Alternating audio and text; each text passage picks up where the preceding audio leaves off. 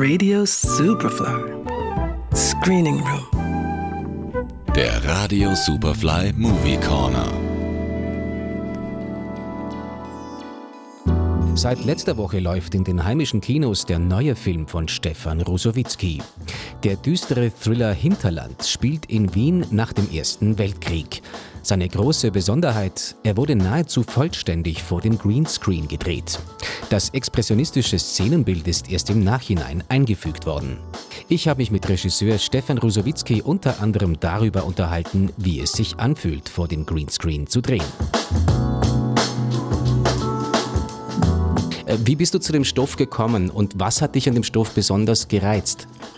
Ähm, das Drehbuch stammt von einem ähm, vor Adelberger, der ist eigentlich Rock'n'Roller und Gabalier Begleitband und Lustenauer äh, Kulturgemeinderat war er mal und der hat dieses eine Drehbuch geschrieben und äh, davor nie was und das Drehbuch war halt äh, dadurch äh, sehr speziell und originell äh, und hat halt, weil der halt viele ungeschriebene Regeln durchbrochen hat und das äh, fand ich sehr, sehr reizvoll und außerdem ist halt diese Zeit sehr spannend äh, zwischen den Kriegen.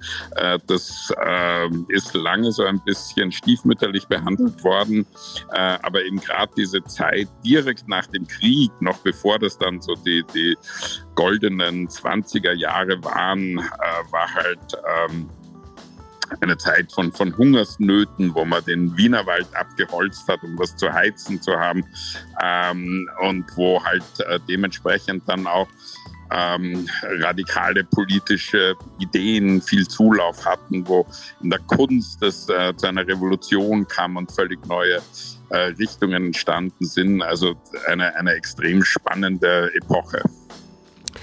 Ähm, ist das, ist, siehst du da Parallelen auch zum Heute? Ist das etwas, was äh, diese Zeit jetzt gerade heute auch so spannend äh, macht, äh, weil es auch eine, eine Art Pandemie gibt, wie die spanische Grippe dann im Ersten Weltkrieg etc.? Oder war das eher Zufall? Es ist ja schon vorher eigentlich sozusagen entstanden. Ähm, genau, wir haben abgedreht äh, vor der Pandemie, also das war dann höchstens äh, prophetisch. nein, die Parallele ist, ist glaube ich, schon, dass, dass damals wie heute äh, es eben eine Zeit des Umbruchs war, wo so gewisse ähm, Dinge, die äh, immer ähm, außer der Diskussion galten, wo man, wo man das Gefühl hatte, dass es irgendwie etwas un, eine unumstößliche Wahrheit, äh, dass die plötzlich äh, ähm, hinterfragt wurden. Und äh, ähnlich ist es heute.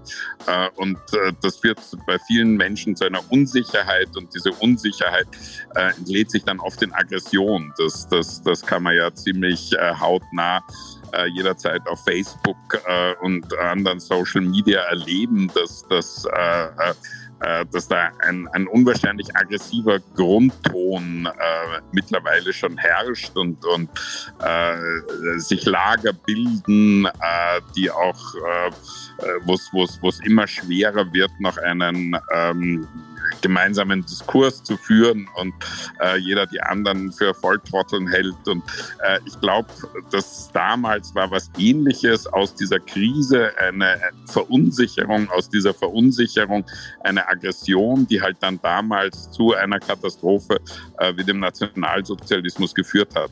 Mhm. Ähm, noch einmal kurz äh, zurück zum, zum Drehbuch eine Frage. Also der Hanno Pinter hat ja die, die Idee geliefert. Ähm, als Drehbuchautoren ähm, werden aber sowohl du als auch der Robert Buchschwenter angeführt. Ähm, war das dann ein Work in Progress, also zu dritt, oder ähm, war das dann sozusagen die, bloß noch die Umsetzung äh, von, von dir? Oder wie, wie, kann man sich das vorstellen? Ja, ich, äh, äh, nein, irgendwie, ich glaube, der, der, der Hanno hat die, die ursprüngliche äh, Idee entwickelt, dann ähm, sehr lange mit Robert Buschwendner daran gearbeitet und ich habe es dann noch einmal ähm, ähm, äh, massiv überarbeitet, äh, jetzt auch äh, für diesen um das halt irgendwie perfekt äh, aufzubereiten für diese neue Technik. Äh, eben zum Beispiel, dass ich möglichst viele äh, Szenen, die in, in, in, Innenräumen gespielt haben, nach außen verlegt hat, damit man halt äh, diese, diese, diese tollen, fantastischen Welten da äh, wirklich kreieren kann. Mhm, mh kommen wir dann eh zum Szenenbild. Das ist ja auch sehr faszinierend an diesem Film. Das hat's ja, also das Szenenbild, so wie es im Film ausschaut, das, so hat es ja nie gegeben. Das schaut ja nicht so aus. Gedreht worden ist vor einem Greenscreen. Ähm, und die Welt ist ja quasi subjektiv für diese Krieg Kriegsheimkehrer aus den Fugen geraten. Und das sozusagen spiegelt sich auch in dem, wie das Wien da ausschaut. Die, die Fassaden sind verzogen und, und aus den Fugen eben. Ähm, ihr habt euch da ja offensichtlich an, an expressionistischen Malern dieser Ära orientiert. Also der Ernst Ludwig Kirchner fällt einem da wohl als erstes ein. Liege ich da richtig oder woher habt ihr die Inspiration genommen? Ähm, ich, ich würde jetzt mal den Anspruch nehmen für uns, dass das nicht in erster Linie irgendwie Zitate sein sollen, sondern dass wir halt äh, genauso wie die Künstler damals äh, mit denselben Intentionen zu, zu ähnlichen ähm, ästhetischen Lösungen gekommen sind. Eben, wie du schon gesagt hast, die, die Künstler damals wollten ausdrücken, dass da eine Welt aus den Fugen geraten ist, dass da nichts mehr gerade und stabil zu sein scheint. Und dasselbe wollten wir auch zeigen, eben mit filmischen, digitalen Mitteln. Aber es war jetzt nicht die Idee, dass man da einfach, äh, äh, ja, einfach einen, einen äh, ähm, gewissen Kunststil äh, kopiert oder imitiert. Mhm, mhm. Okay. Wann fiel denn die Entscheidung, das Ganze vor dem Greenscreen zu drehen? War das jetzt ähm, äh, salopp gesagt eine, eine wirklich eine künstlerische Entscheidung oder war das auch eine ökonomische Entscheidung, weil es ja dann doch wahrscheinlich günstiger ist? Nehme ich jetzt mal an. Ähm, naja, günstiger kann man nicht so sagen. Es ist irgendwie, ähm, es ist günstiger, wenn man also diese äh, Größe des Films und diese Menschenmassen, die bei uns ja digital vervielfachte äh, wenige Komparsen sind. Wenn man das eben alles real hätte machen wollen oder auch diese ganzen äh, weiten äh, Totalen, wo man ganz Wien sieht und die Rotunde noch sieht, äh, wenn man das also alles äh, real so hingestellt hätte, dann wäre es natürlich extrem teuer gewesen.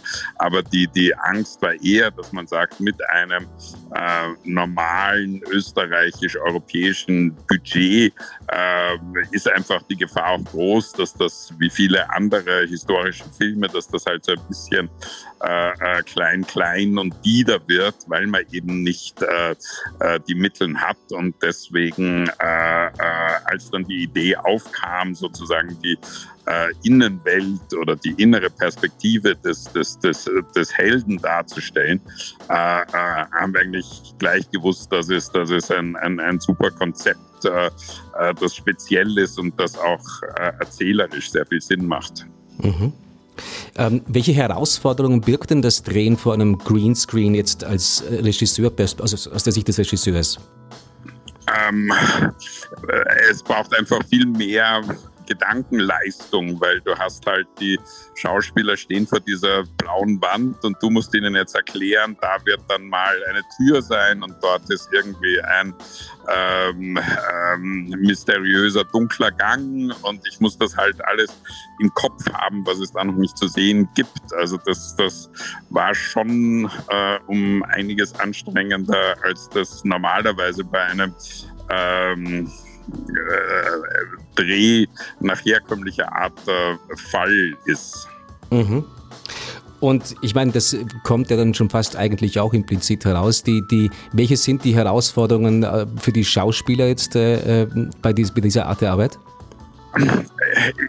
Einem Schauspieler, genauso wie dem Regisseur, hilft es natürlich, wenn man, wenn man so ein bisschen die Atmosphäre des äh, äh, Drehorts, der Location einbeziehen kann, wenn das irgendwie riecht und wenn man da was spürt und Texturen und wenn der Boden knarzt oder wenn das ein, ein weicher Teppich ist oder, oder ein Marmor, das, äh, auch wenn man das dann im Film nicht sieht, es, es, es, es hilft einem irgendwie äh, in die richtige Stimmung zu kommen.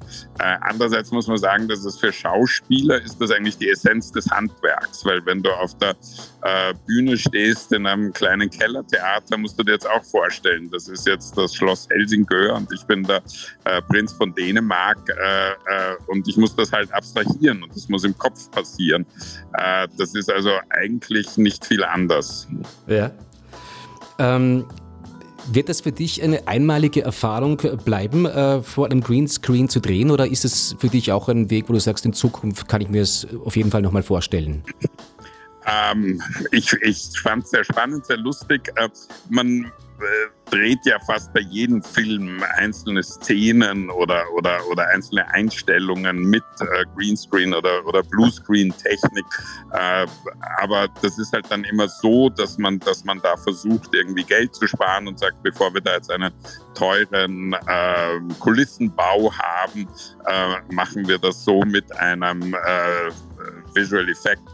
Ähm, was, was bei uns das Spezielle war und was ich halt auch noch nie gemacht habe, ist, dass man jetzt diese, diese Visual Effect wirklich als, als äh, erzählerisches Mittel eingesetzt äh, hat und nicht versucht hat, die, die, die Realität zu imitieren, sondern eben was ganz Spezielles, äh, Neues, Fantastisches äh, zu schaffen. Mhm. Ähm, Hinterland hat äh, ja den Publikumspreis bereits gewonnen beim renommierten Festival in Locarno. Ähm, jetzt aber, das ist natürlich eine spezielle Frage an dich. Kann man sich eigentlich dann auch richtig freuen, wenn man weiß, man hat schon einen Oscar zu Hause stehen?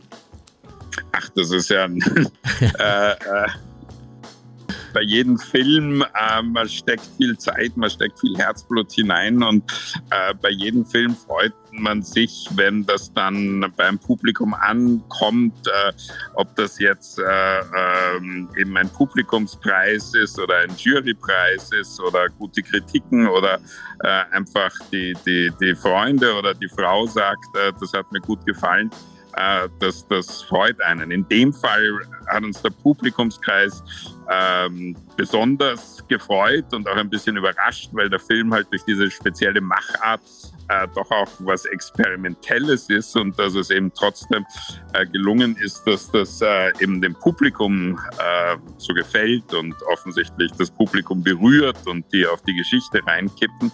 Äh, äh, das, das war in dem Fall dann besonders äh, besonders schön.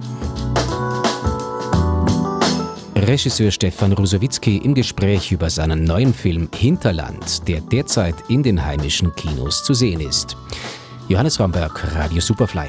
Radio Superfly im Kino. Screening Room. Präsentiert vom Filmarchiv Austria.